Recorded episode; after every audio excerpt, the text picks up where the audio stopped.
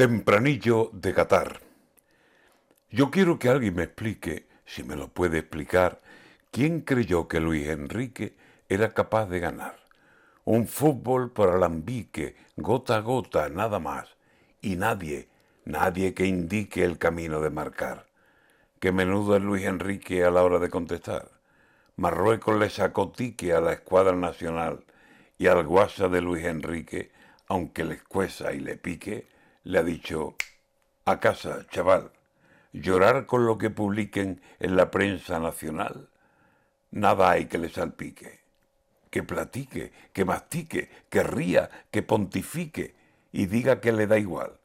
Pero a ver si Luis Enrique planta cara de verdad, que nos diga, nos explique que en Qatar el barco se le ha ido a pique y era él el capitán.